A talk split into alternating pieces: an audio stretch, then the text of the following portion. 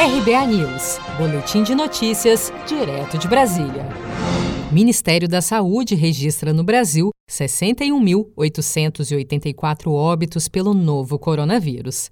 Nesta quinta-feira, 2 de julho, foram confirmados nas últimas 24 horas 1.252 mortes e 48.105 novos casos de Covid-19. São 582.158 pacientes em acompanhamento e 852.816 recuperados em todo o país. O estado de São Paulo ultrapassou 300 mil casos confirmados e foram registradas 321 mortes nas últimas 24 horas. O coordenador executivo do Centro de Contingência da Covid-19 no estado de São Paulo, João Gabardo, disse que não se pode fazer uma análise apenas com dados diários, mas sim semanais. Num primeiro momento, nós só testávamos as pessoas que estavam nos hospitais.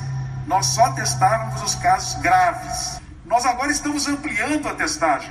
Nós passamos a testar pessoas com casos leves. É óbvio que vai aumentar o número de pessoas que apresentam teste positivo, mas sem uma repercussão no hospital. A secretária de Desenvolvimento Econômico do Estado de São Paulo, Patrícia Ellen, afirmou que, para medir a viabilidade do plano de flexibilização da quarentena que está em vigor no Estado, os números que não podem aumentar são as internações, mortes semanais e as taxas de transmissão da doença. O que, que não pode aumentar? É, as pessoas, em primeiro lugar, quem precisar de atendimento precisa ter acesso a ele, estabilizar internações, estabilizar óbitos e reduzir a taxa de transmissão cada vez mais para que a gente tenha uma retomada segura é, no momento correto, como está sendo realizado no Plano São Paulo. A taxa de ocupação de leitos de UTI em São Paulo está em 64%. Isso mostra uma certa estabilização nas internações. Um levantamento da Universidade de São Paulo mostrou que o estado teve um aumento de 40% no número de óbitos naturais durante a pandemia de março a junho,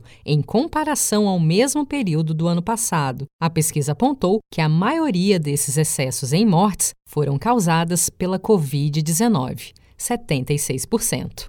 Você está preparado para imprevistos? Em momentos de incerteza como o que estamos passando, contar com uma reserva financeira faz toda a diferença. Se puder, comece aos pouquinhos a fazer uma poupança. Você ganha tranquilidade, segurança e cuida do seu futuro. Procure a agência do Sicredi mais próxima de você e saiba mais. Sicredi, gente que coopera cresce.